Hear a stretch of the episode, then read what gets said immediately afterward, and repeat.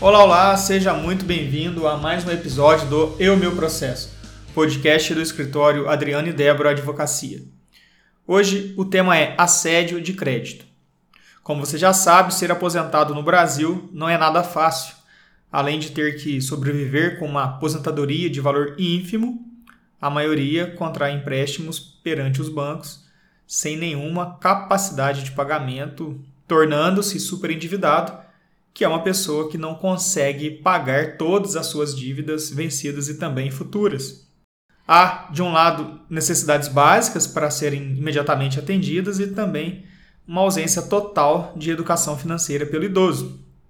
E, por outro lado, os abutres financeiros, né, que sempre ficam na espreita, aguardando para devorar as vísceras do pobre consumidor, é, que reiteradamente promovem aí as odiosas práticas de assédio de crédito.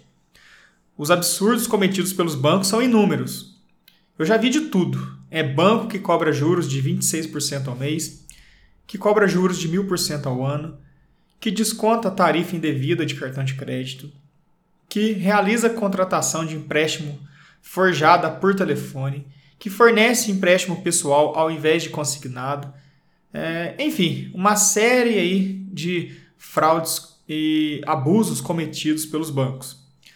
Se liga, ouvinte, na seguinte decisão judicial. A quarta Câmara Civil do Tribunal de Justiça da Paraíba condenou o Banco Bradesco Financiamentos a indenizar um cliente por dano moral no valor de 5 mil reais. O motivo foram descontos na conta do cliente decorrentes de parcela de empréstimo não contratado. Em primeiro grau, foi reconhecida a inexistência da dívida do autor da ação e determinada a devolução dos valores indevidamente descontados de forma simples. Insatisfeito, o cliente recorreu pedindo o reconhecimento do dano moral sofrido. No julgamento de recurso, o Tribunal Paraibano condenou o banco a devolver os valores em dobro, bem como ao pagamento de indenização por danos morais. Em relação à devolução na forma dobrada, a Corte entendeu que restou demonstrada a má-fé da instituição financeira, pois, mesmo o débito sendo contestado na via administrativa, o banco continuou a efetivar o desconto dos valores nos proventos de aposentadoria do cliente. Ainda cabe recurso da decisão. Rádio Justiça, de Brasília, Pedro Scartesini. Vejam que a mais nova modalidade de assédio dos bancos é o crédito diretamente na conta do aposentado pensionista, sem nenhum pedido de empréstimo. É inacreditável, é surreal o que acontece no Brasil. Se você está me ouvindo é aposentado, pensionista, muito provavelmente já passou por alguma situação abusiva dos bancos e financeiras. E se você não é aposentado, certamente conhece algum amigo ou familiar que já passou por isso.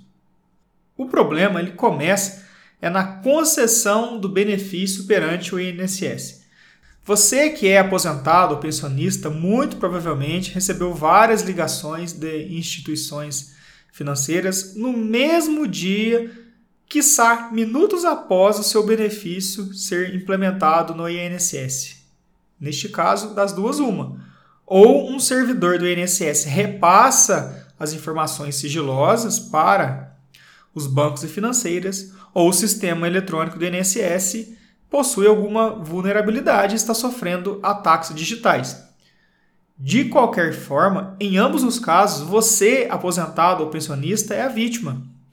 O nosso escritório já tomou várias medidas em prol dos idosos, como denúncias, palestras e também a produção de conteúdos em vídeos. Para quem se interessar, eu vou deixar um link aqui na descrição de um vídeo que eu gravei a respeito de vazamento de dados pessoais no INSS. Também vou deixar aqui na descrição um link de um vídeo sobre superendividamento. Vai lá, inscreva-se no nosso canal do YouTube e ative o sininho para não perder as notificações.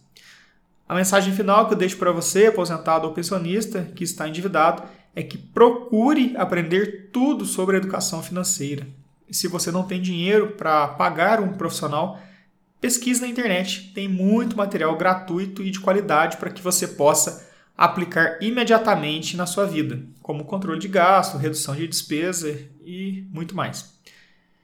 E você, ouvinte, já foi abusado pelos bancos? Deixe aqui o seu comentário. Um forte abraço e até o nosso próximo episódio.